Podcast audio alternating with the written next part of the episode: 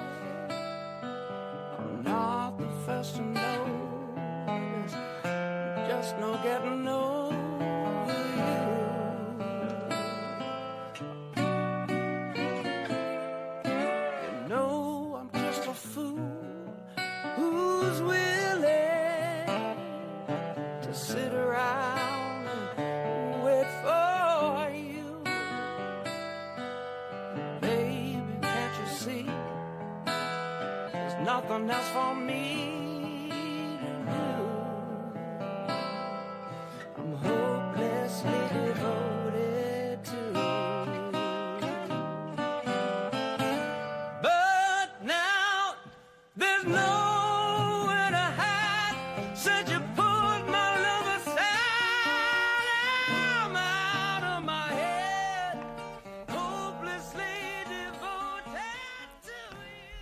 Buenas noches amigos, bienvenidos en esta noche de verano, en esta noche de sábado a la liturgia de la semana. Nos encontramos en Radio María, vamos a comenzar una hora dedicada a la liturgia, una hora dedicada, pues en realidad vamos a fijarnos durante todo este programa en el misterio tan grande que vamos a festejar el próximo lunes, eh, el misterio de la Asunción de la Virgen María en cuerpo y alma a los cielos que la Iglesia celebra como una grandísima solemnidad. Ahora vamos a hablar sobre ello. Nos, eh, nos encontramos ya en las primeras horas de este domingo, domingo vigésimo del tiempo ordinario, ante una eh, preciosa, ante una preciosa eh, liturgia de la palabra del, domingo. Un domingo que, como vamos a explicar, lo primero, nos dura esta semana por la coincidencia del lunes con la fiesta de la Virgen nos dura hasta el mediodía, por así decirlo, porque quien vaya, quien vaya a misa mañana por la tarde, mañana domingo 14 eh, de agosto por la tarde, el programa que se va a encontrar, o la liturgia que se va a encontrar, la celebración es ya Misa de la Virgen. Eh, la asunción, la dormición, la coimesis, como decían los griegos, los orientales, ¿no? la coimesis, la, la dormición, la asunción de la Virgen María a los cielos, es una fiesta de gran tradición en la vida de la Iglesia, una fiesta de las más antiguas que celebramos en el calendario litúrgico eh, de la Virgen María, aunque se corresponda con el último de los dogmas marianos reconocidos por la Iglesia, eh, aunque sea un dogma del siglo pasado, de mitad del siglo pasado, de 1950, pero vamos a hablar, vamos a explicar un poquito la gran tradición que tiene esta fiesta y lo vamos a hacer además acercándonos a la tradición romana, para conocer un poquito más esa tradición nuestra a la que nosotros pertenecemos, eh, cómo, cómo se ha celebrado esta fiesta desde antiguo, pues esto será un poco lo que vamos a ver en el programa de hoy y eh, dedicaremos la última parte a fijarnos en las lecturas y en las oraciones de este día, como nos gusta hacer en este programa. Mm, ten- tengamos en cuenta eh, que la Asunción de la Virgen es una de las pocas fiestas del calendario litúrgico, una de las poquitas fiestas del, del año litúrgico que tiene una misa distinta para la vigilia y para el día.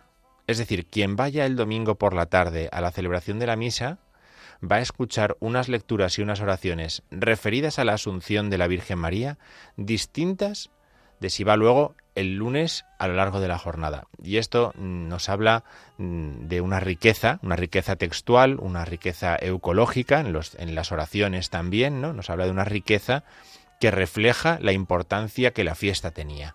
Por eso vamos a, no entretenernos más, vamos a comenzar comentando la liturgia de esta semana vigésima del tiempo ordinario, porque ciertamente nos precede el domingo, ¿eh? y el domingo es el que nos va a dar la perspectiva para toda la semana, pero es una semana que se encuentra eh, eh, muy marcada por esta fiesta de mitad de verano, esta fiesta de agosto, esta fiesta de la Virgen, una fiesta que, tiene también su, su octava. No, no, no queremos meternos en el programa de, de, la semana que viene, pero es una fiesta que tiene su octava. Es tan importante la Pascua de María, la Pascua de María, el paso de María de este mundo al Padre, eh, tal y como, eh, como su Hijo, la Pascua de María tiene una octava como lo tiene la, la del Hijo, ¿verdad? Hacemos un, segundo domingo de Pascua eh, con, gran solemnidad, un domingo inalvis, ¿no?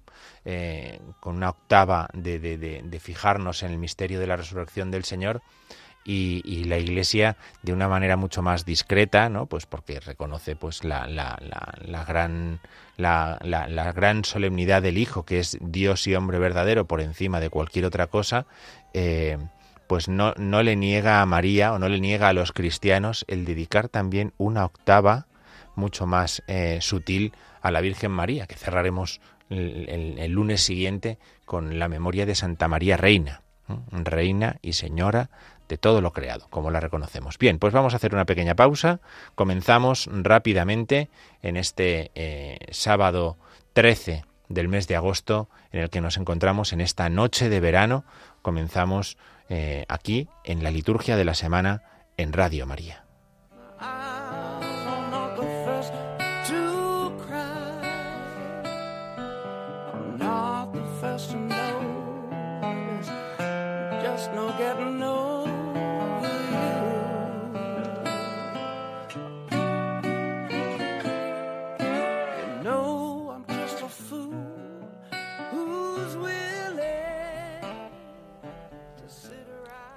Semana vigésima, decíamos, semana vigésima del tiempo ordinario, semana en la que la Iglesia nos va a permitir continuar el camino de seguimiento del Señor. Esto lo explicamos siempre, pero no, viene mal que lo recordemos. ¿eh? El tiempo ordinario es un camino en el que el cristiano aprende a seguir al Señor por el camino de la vida, aprende a ser discípulo escuchando, aprendiendo de las palabras del Señor y tratando de llevarlas a la vida, de ponerlas en práctica con la ayuda necesaria y fundamental de la gracia de Dios. Domingo 20 del tiempo ordinario, ya estamos en él, ya hemos rezado las vísperas de este domingo vigésimo del tiempo ordinario, en el que cuatro versículos del Evangelio según San Lucas son los que centran la liturgia de la palabra. Lucas 12, 49, 53, donde el Señor advierte a los discípulos que Él no ha venido a traer paz, sino división. ¡Hala! Ahí queda eso. Muchas veces tenemos una visión eh, pues equivocada del Señor, una visión equivocada como si todo se hiciera eh, de una manera fácil, todo se hiciera eh, a la manera del Señor de una manera sencilla, cuando la realidad de la experiencia nos demuestra que no. Que si quieres paz, tienes que prepararte para la guerra, como decían los clásicos, ¿verdad? Si quieres paz, tienes que prepararte para la guerra. El Señor ha venido a traer división porque unos creerán en Él, otros no creerán en Él, unos confesarán su palabra y otros negarán su palabra.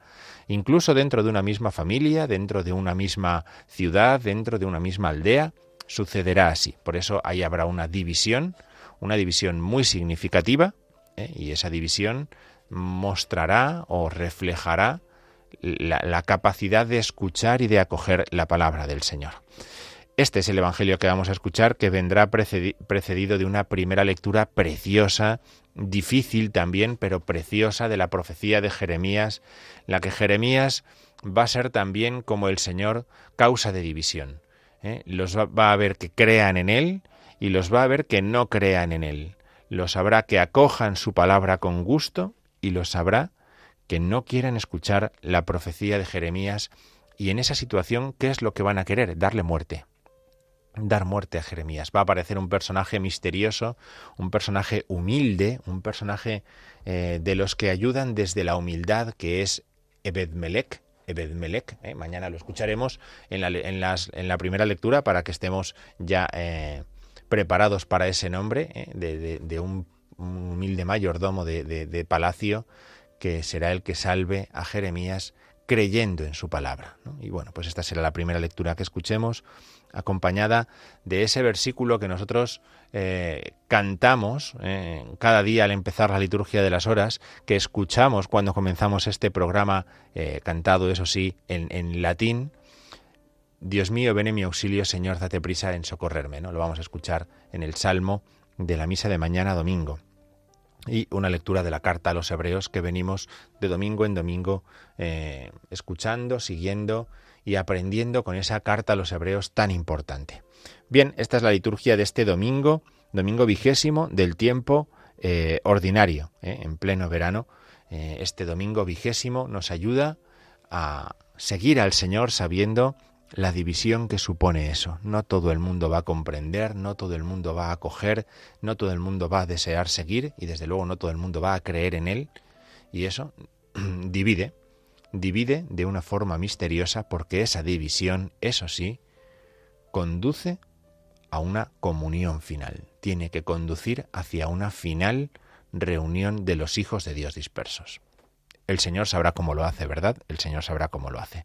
Bien, sábado 13, eh, hoy, eh, domingo 14, mm, mañana, hasta mediodía, porque por la tarde, como decíamos al principio, por la tarde la Iglesia comienza la solemnidad de la Asunción de la Virgen María en cuerpo y alma a los cielos. Esta verdad de fe que la tradición de la Iglesia define solemnemente en el año 1950, ¿verdad? Bajo el, bajo el pontificado de Pío XII, eh, se define de una forma dogmática, y sin embargo la Iglesia ha celebrado, ha reconocido, ha buscado la manera de festejar desde los primeros siglos. ¿eh? Luego, lo vamos a, luego vamos a hablar un poquito de la historia de esta fiesta más despacio, ¿eh? pero desde los primeros siglos ya la Iglesia reconocía de esto de alguna manera. Como les decíamos, si van a misa mañana por la tarde van a escuchar unas lecturas y unas oraciones. Si van a misa el lunes van a escuchar otras lecturas y otras oraciones. De las de mañana domingo, de las de la misa de vigilia, la primera lectura es esa lectura del libro del Apocalipsis, capítulo final del capítulo 11 y los primeros versículos del capítulo 12. ¿Mm? Un gran signo aparece en el cielo, una mujer vestida de sol un gran signo aparece en el cielo. ¿eh? Esto es, esto es una profecía ¿eh? que habla referida a la Virgen y que la Iglesia asume como referida a ella misma también, ¿no? Pero esta será la primera lectura de la misa de vigilia. Es muy importante. Luego la vamos a escuchar cantada. Luego la vamos a escuchar cantada. ¿eh? Esta es la primera lectura de eh, la misa de vigilia, que irá acompañada del Salmo 44. Fíjense como que la Virgen aparezca en el cielo, aparezca coronada de doce estrellas. ¿eh? Es el, cumplimiento de aquel Salmo, ¿eh? Salmo 44, que decía que de pie a tu derecha está la reina enjollada con oro de Ofir. Aquella, aquella costumbre, aquella ley de Israel de, de la forma de coronar eh, a reyes y reinas, eh, se va a ver cumplida de una forma definitiva solamente en el cielo, solamente en el cielo. Aquello solamente era un anuncio de lo que sucederá en el cielo. La primera carta a los Corintios, en el capítulo 15, eh, en el capítulo 15 nos explica a Cristo como primicia. Cristo como primicia y después los demás con él. Y el Evangelio Lucas 1, 39 y 56. Esto es el Magnificat. Luego lo vamos a escuchar también cantado, ¿vale? Bien, me estoy dando cuenta de que les he leído las lecturas del lunes, ¿vale? No las de la vigilia. Ahora voy a explicar las de la vigilia. Estas son las del lunes, las del mismo día de la Asunción de la Virgen.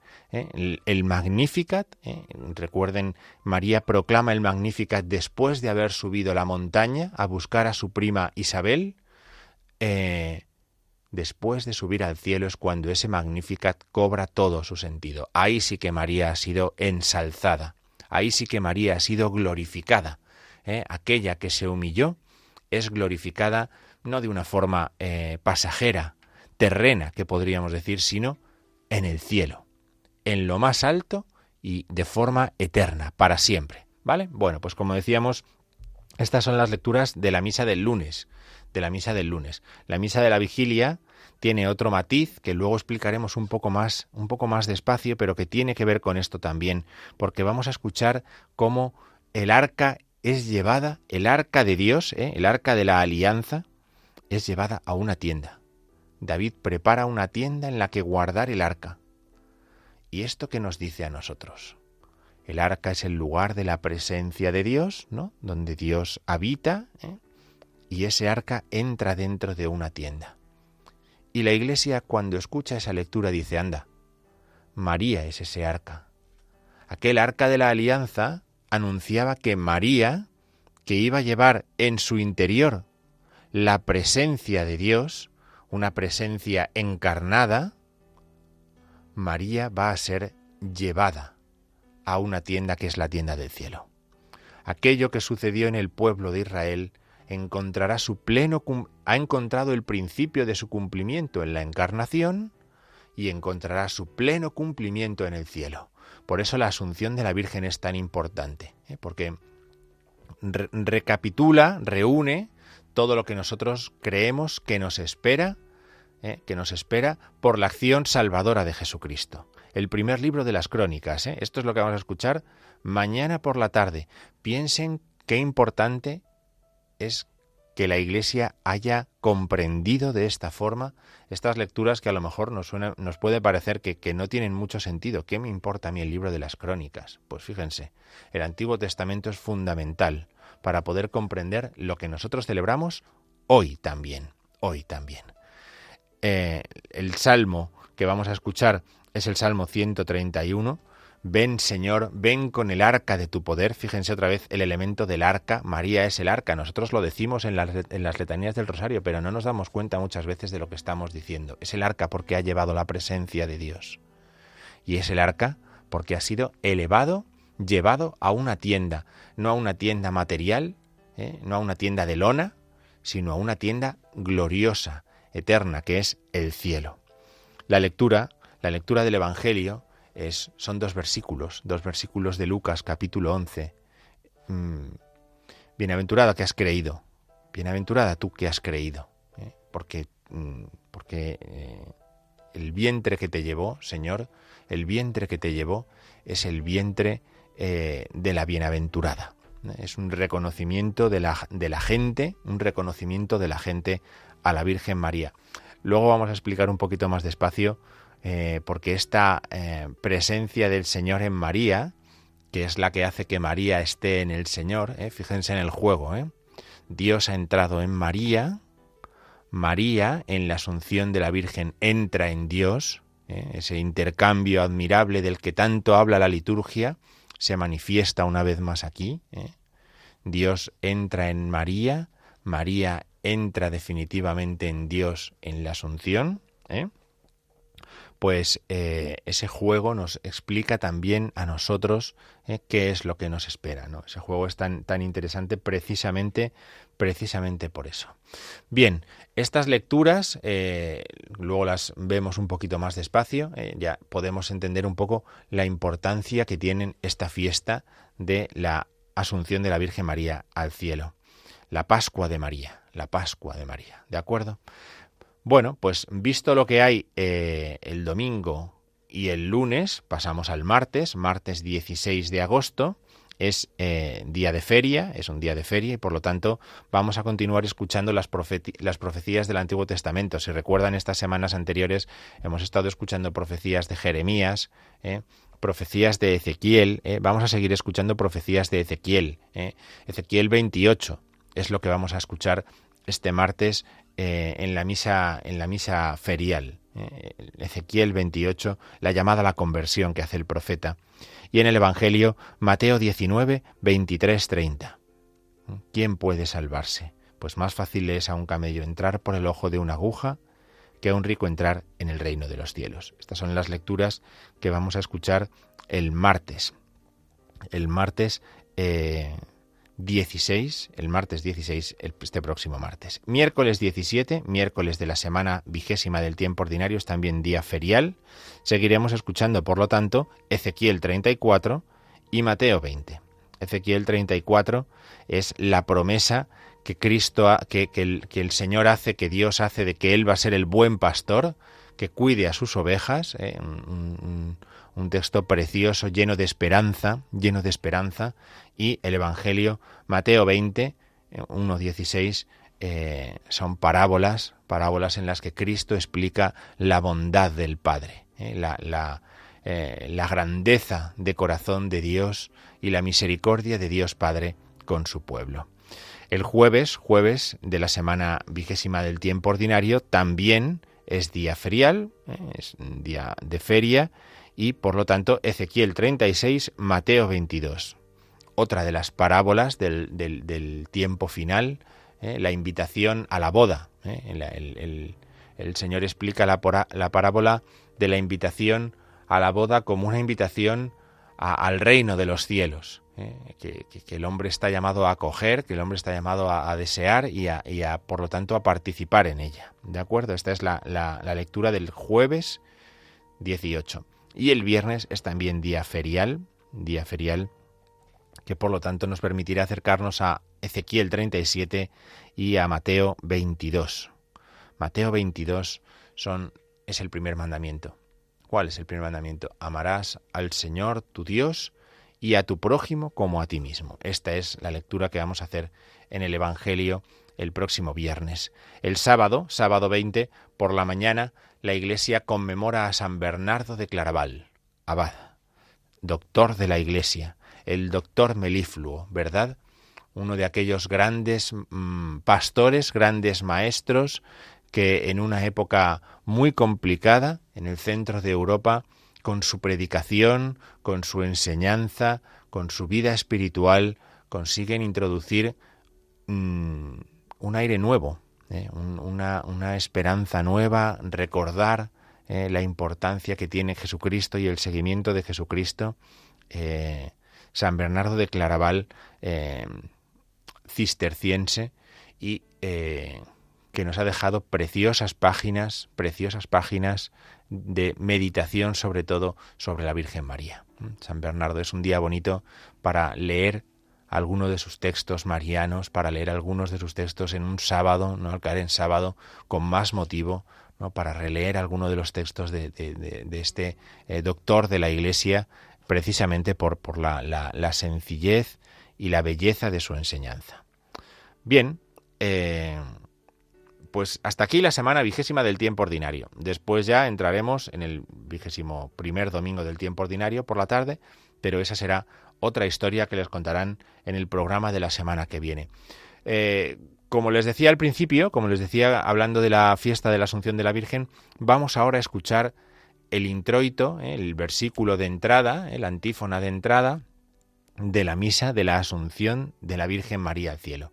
Lo vamos a escuchar, eh, un, poquito de, un poquito de gregoriano para hacer esta, esta parada primera. Eh, y después mm, traducimos, eh, después decimos lo que hemos escuchado, que ya les he adelantado que era Apocalipsis 12, lo, lo, escuchamos y así entramos mejor en la explicación de esta fiesta, de la fiesta, de la gran solemnidad de la Virgen, de la Pascua de María, la, la dormición, la asunción de la Virgen María en cuerpo y alma al cielo. Escuchamos eh, este introito de la Misa de la Virgen.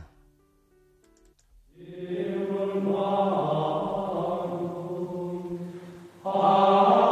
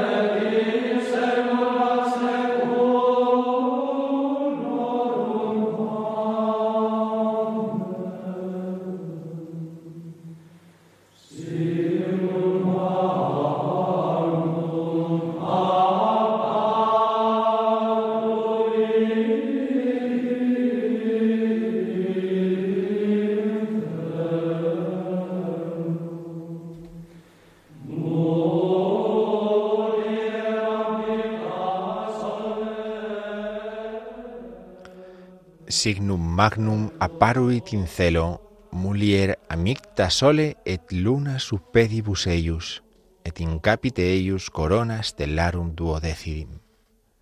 Una gran señal apareció en el cielo, una mujer vestida de sol, la luna a sus pies y sobre su cabeza una corona de doce estrellas. Este versículo del capítulo 12 del Apocalipsis, el versículo primero del capítulo 12 del Apocalipsis, es eh, lo que hemos escuchado, es el introito de la misa de este día de la Asunción. Qué belleza, ¿verdad? Qué belleza eh, la mujer vestida de sol, ¿eh? la mujer llena de luz, la mujer llena de luz.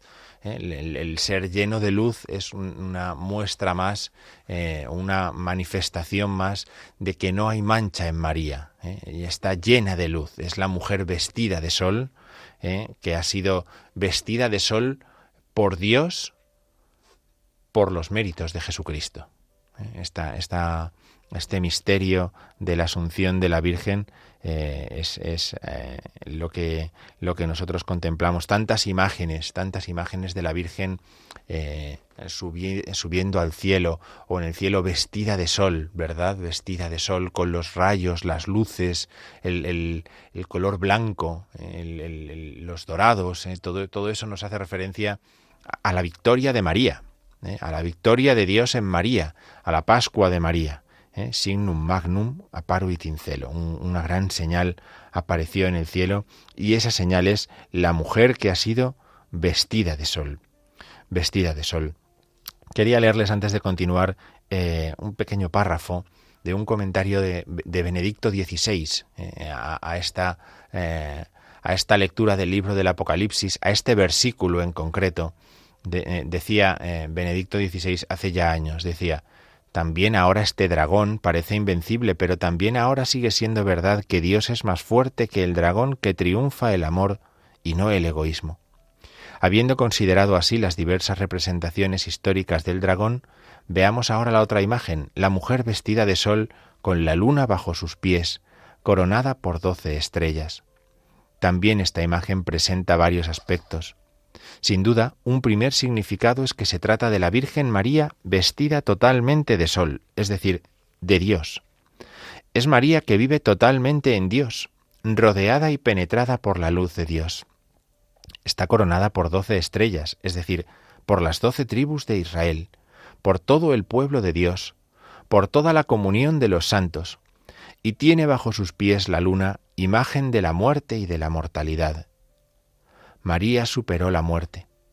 Está totalmente vestida de vida, elevada en cuerpo y alma a la gloria de Dios. Así, en la gloria, habiendo superado la muerte, nos dice, ánimo, al final vence el amor.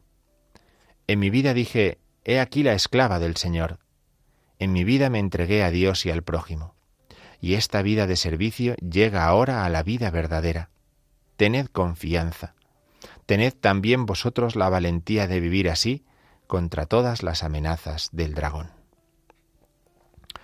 Pues estas, estas palabras de Benedicto XVI enmarcan muy bien, enmarcan muy bien lo que mm, podemos nosotros explicar ahora sobre la fiesta eh, que, vamos a celebrar, sobre el sentido de la fiesta que vamos a celebrar. Casi que mm, el sentido está más bien explicado ya con este versículo, eh, que la Iglesia ha recogido de forma eh, admirable y, que, confiesa también de una forma admirable. Eh, y podemos fijarnos un poco en el, en el origen histórico y en la, tradición tan, tan importante que tiene esta solemnidad de la Asunción de María, que en Roma en Roma acoge con gran cariño, aunque es una fiesta de, origen oriental, de origen oriental, eh, pero Roma eh, la acoge con gran cariño y, busca la manera de celebrarla eh, de una manera dignísima, de una manera solemne, ya desde, desde, el siglo VII. El hecho de que en el siglo VII se celebrara no significa ni mucho menos que antes no hubiera esta devoción. Precisamente el que esa devoción hubiera sido sembrada y la Iglesia la confesara es lo que lleva a celebrarla. ¿Eh? Pensemos que eh, una celebración refleja una fe. ¿no? Nosotros hemos escuchado muchas veces y hemos explicado muchas veces en este programa eh, el sentido de la expresión lex orandi, lex credendi, ¿verdad? Lo que nosotros rezamos es lo que nosotros confesamos. uno tiene que tener mucho cuidado por eso cuando reza o cuando reza en grupo, cuando prepara oraciones para grupos, ¿no? Porque mm, asume la, responsabilidad de, ayudar a los otros a confesar con esa oración lo que nosotros creemos, ¿no? Y tiene que ver que en esa oración esté reflejada, reflejado lo que nosotros creemos, ¿no? Por eso eh, es muy importante que comprendamos bien, que comprendamos bien el sentido, el sentido de, de, esta eh, asunción eh, que, que, estamos confesando en estos días, ¿no? La fiesta de la dormición es la más antigua de las fiestas marianas. Fíjense, la más, la más antigua de las fiestas marianas. ¿eh? Y, ya antes, ya antes de los concilios de, eh, de Éfeso y de, y de Calcedonia, antes de los concilios de Éfeso y de Calcedonia, pensemos que Éfeso es 431, Calcedonia 451, es decir, ya antes del siglo V, la Iglesia ya festejaba, ¿eh? ya buscaba la manera de confesar esta eh, Asunción de la Virgen María. Eh, la, celebraban los ortodoxos, es decir, los católicos en aquel momento, eh, aquellos que confesaban la fe verdadera, pero incluso muchas sectas que se habían desgajado ya en los primeros siglos del, del, catolicismo, del cristianismo ortodoxo, muchas ya habían asumido como propio, ya habían asumido como propio también este misterio de la vida de la Virgen. Y seguramente eh, que eh, también esta fiesta influya en la construcción de la Basílica eh, de Santa María la Mayor en Roma, ¿verdad? seguro que, los que hayan estado en Roma pueden recordar la preciosa historia de aquella Basílica de Santa María la Mayor sobre el monte Esquilino, ¿verdad? Sobre, sobre el monte Esquilino. Pues la primera construcción se, sitúa en el siglo IV, mitad del siglo IV, pues estamos hablando de todavía antes, como ven, estamos hablando de los primeros tiempos del cristianismo, eh, este amor a, esta, a, este misterio de la Virgen María. En todo caso, el Papa Sergio, el Papa Sergio es del siglo VII, el Papa Sergio es el que ya le va a dar una solemnidad grande en la ciudad de Roma a la celebración de esta fiesta de la Virgen. ¿Y cómo lo hace? Pues como se hacen estas cosas, con una gran procesión.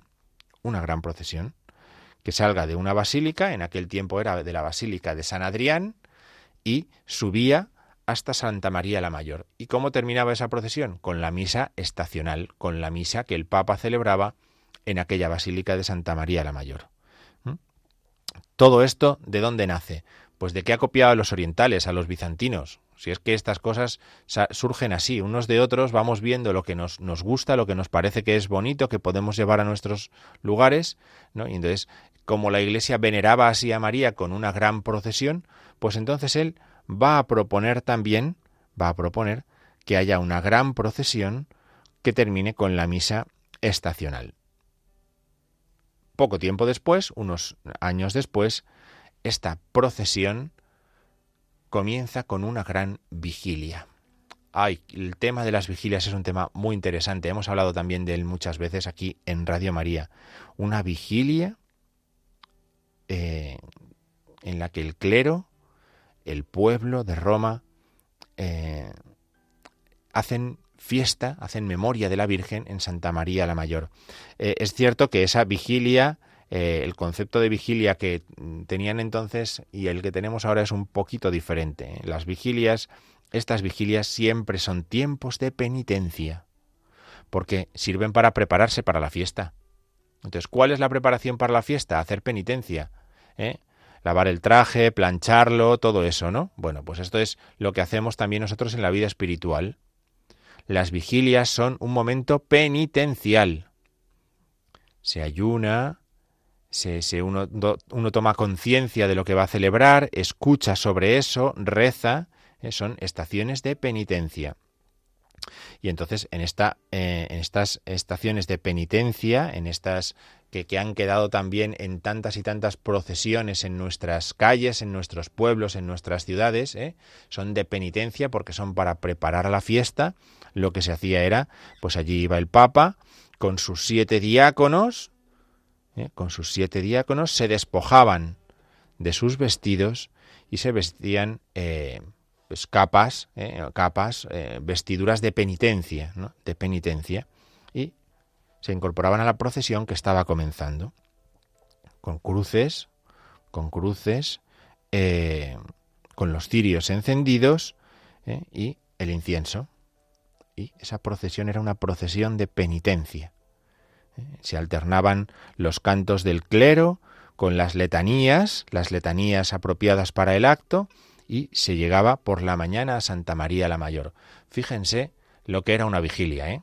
Fíjense lo que era una vigilia. Una vigilia de penitencia, una preparación para celebrar la fiesta de la Virgen. Llegaban a Santa María la Mayor y se postraban ante el altar, se postraban de rodillas ante el altar mmm, para volver a cantar así las letanías. Cantaban las letanías por tercera vez. Por tercera vez las cantaban y triplemente, es decir, todas las intenciones, todas las advocaciones de los santos que se invocaban se hacía triplemente. ¿eh? Para que nos demos cuenta de, hasta qué punto eh, la penitencia era tomada en serio, la preparación de la fiesta era tomada en serio.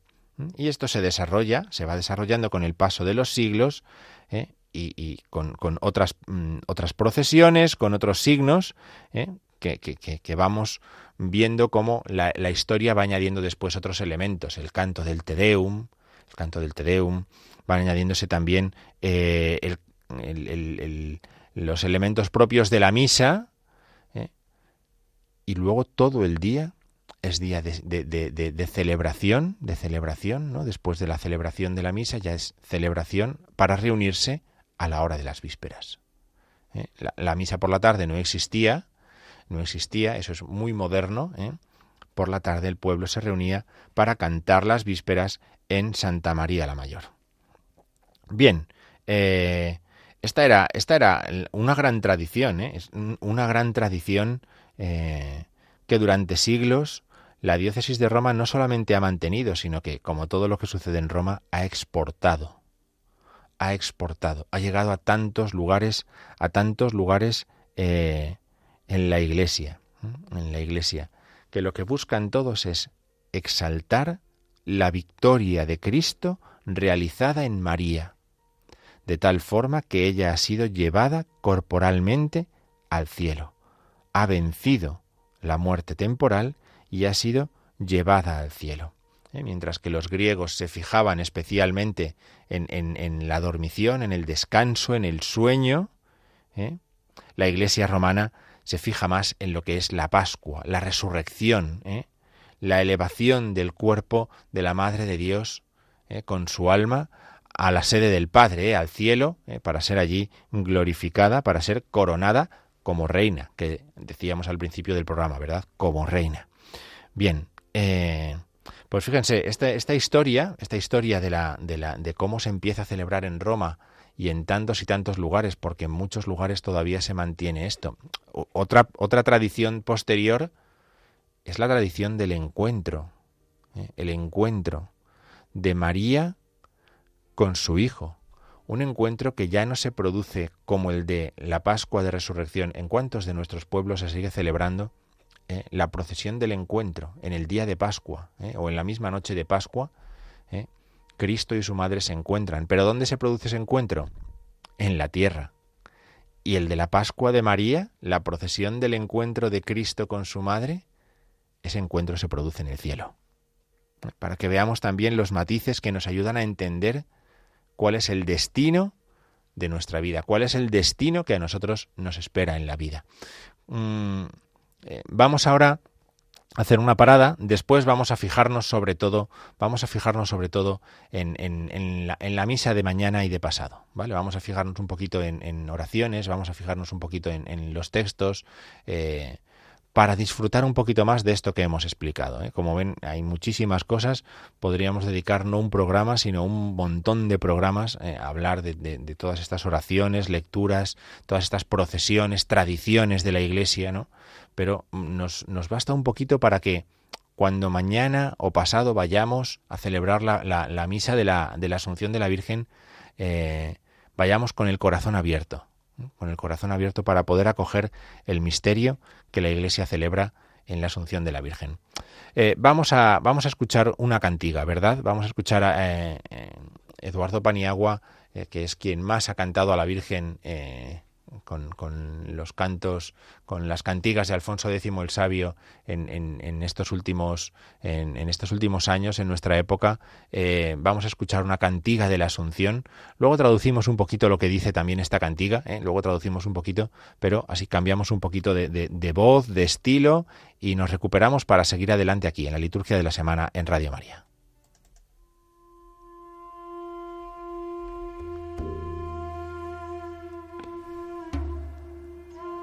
Esta é da vigilia de Santa María de Agosto, como ela pasou deste mundo e foi levada ao céu.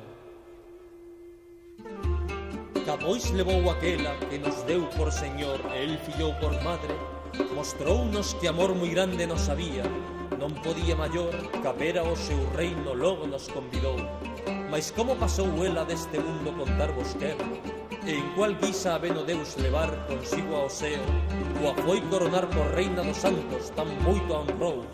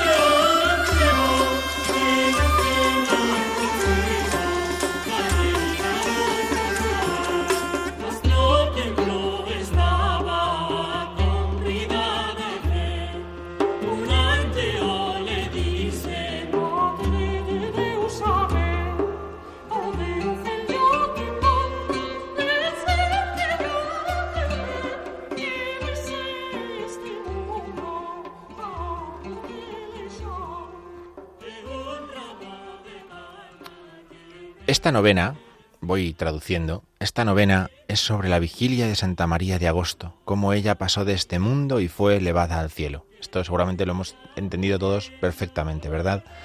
Y luego dice, pues después que llevó a aquella que nos dio por señora y él tomó por madre, nos demostró el gran amor que nos tenía, que no podía ser mayor, pues nos invitaba a ir a su reino.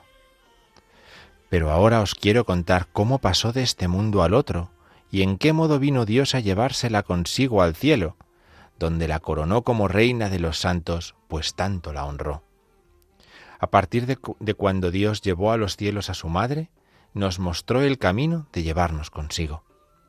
Así fue que el día en que Dios murió, vio cuánto padecía su bendita madre, en la cruz por nosotros e inmediatamente tal pesar recibió que contrajo una cuartana de la que nunca sanó.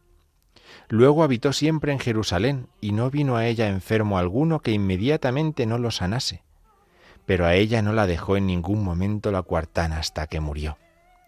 Estando un día en el templo, la llena de toda gracia, un ángel le dijo, Ave, Madre de Dios, tu Hijo manda decirte que es ya tiempo que dejes este mundo malo donde te dejó y le dio un ramo de palma en señal de que al tercer día ya no tendría otro, que vendría por ella el Rey espiritual, su Hijo Jesucristo, que en ella se había encarnado. Contestóle la Santa Virgen, Señor, ¿qué nombre tienes?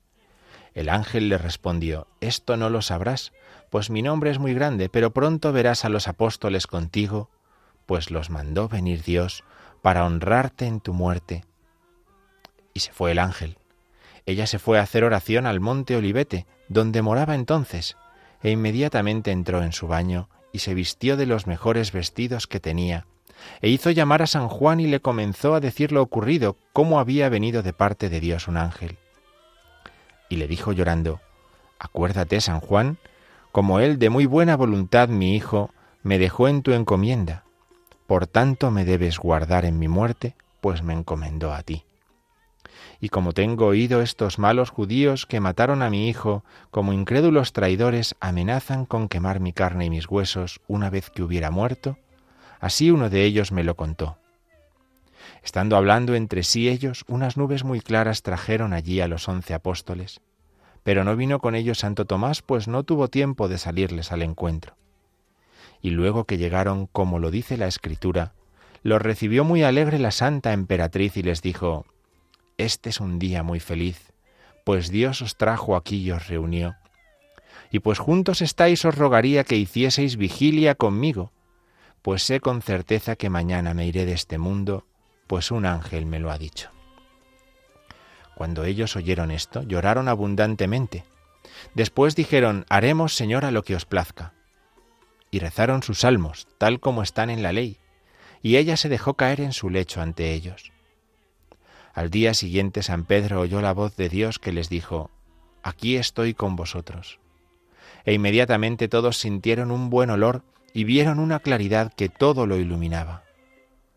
Pero a la hora de sexta os diré lo que hizo Dios, Padre e Hijo de esta honorable Virgen. Vino a llevarse el alma que él en otra ocasión había infundido en el cuerpo donde la santificó.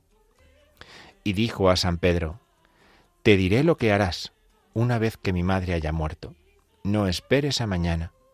Entierra su cuerpo en el valle de Josafat en la sepultura que ella te indicó. Esto sucedió a mediado de mes, en agosto, cuando Jesucristo tomó el alma de su madre y San Pedro tomó el cuerpo con los siete más tres apóstoles y lo enterró en Josafat. Y después que la enterraron en un sepulcro muy bello, se fueron a la ciudad. Pero luego San Miguel, San Miguel llevó el cuerpo de ella con un gran tropel de ángeles que vinieron y uno cantó. Bien, es un texto tan bonito el de la cantiga de Alfonso X, es más largo, porque luego aparece Santo Tomás y entonces ya con Santo Tomás, fíjense el paralelismo con la resurrección de Cristo, ¿verdad? Con la Pascua de Cristo. Luego viene Santo Tomás y entonces Santo Tomás también participa en la alegría de la, ascensión en cuerpo y alma de la Virgen. Eh, qué bonito es el poder eh, escuchar todas estas cosas y el, el ver cómo la Iglesia ha reconocido, los cristianos han reconocido este misterio de la Virgen María. Eh, vamos a rezar, a, leer uno, de los textos que vamos a escuchar en la misa eh, de la Asunción de la Virgen, eh, al menos uno, ya que estamos, no nos queda mucho programa, pero al menos podemos escuchar uno de estos textos, el prefacio de la misa, que nos ayuda un poquito más todavía a entrar en este misterio. Dice así, en verdad es justo y necesario, es nuestro deber y salvación, darte gracias siempre y en todo lugar, Señor Padre Santo, Dios Todopoderoso y Eterno por Cristo Señor nuestro. Porque hoy ha sido elevada a los cielos la Virgen Madre de Dios. Ella es figura y primicia de la Iglesia que un día será glorificada. Ella es ejemplo de esperanza segura y consuelo del pueblo peregrino. Con razón no quisiste, Señor, que conociera la corrupción del sepulcro, la que de modo admirable concibió en su seno al autor de la vida, tu Hijo encarnado. Por eso, unidos a los coros angélicos, te alabamos proclamando llenos de alegría.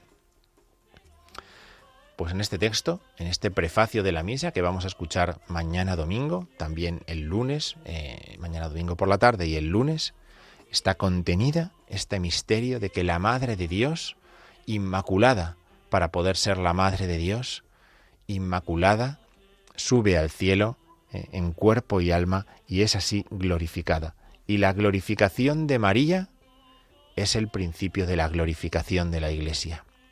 En lo que ha sucedido en María vemos también lo que a nosotros nos espera. Es decir, la fiesta de María es una fiesta de gran esperanza para nosotros los cristianos, porque contemplamos en María lo que la Iglesia espera ser plenamente al final de los tiempos. Ella que es una como nosotros, ha sido vestida de sol. Nosotros también esperamos que eso nos suceda por los méritos de Cristo al final de nuestro día, de nuestra vida. Bien, al final, al final llegamos al final de nuestro programa. No nos queda mucho tiempo, escuchamos un poquito de música y nos despedimos en este programa de la liturgia de la semana.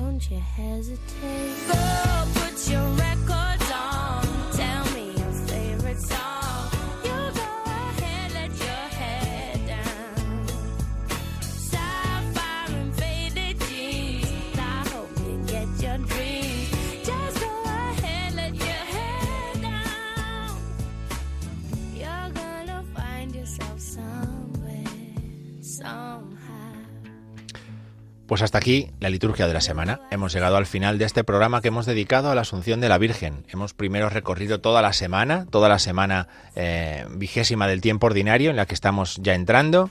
Después nos hemos fijado, nos hemos fijado en cuál es la tradición antigua romana, eh, nuestra tradición romana, de cómo se ha constituido esta fiesta, de cómo se ha constituido la vigilia, la importancia que tiene la misa de vigilia también de qué manera se hacía la vigilia en la costumbre y la tradición romana, cómo esta costumbre se ha reflejado y se refleja también en nuestra celebración, en nuestros pueblos, en nuestras ciudades, en estos días, cómo la Pascua de Cristo encuentra un paralelo precioso en la Pascua de María, y hemos escuchado el texto típico del Apocalipsis 12, y después hemos escuchado un texto típicamente español, las cantigas, una de las cantigas que explica la asunción de la Virgen al cielo, y después hemos terminado con un texto que vamos a escuchar mañana en la misa, el prefacio de la misa de la Asunción. ¿Qué más podemos pedir para esta noche de verano?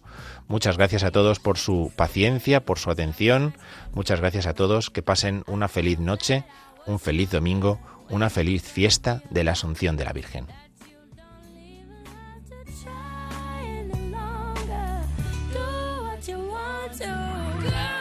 You're right.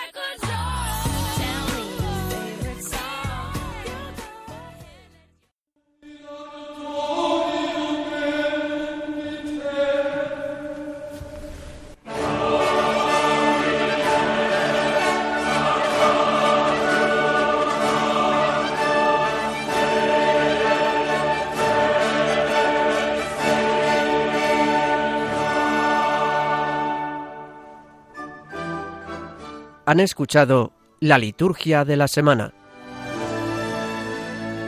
con el padre Diego Figueroa.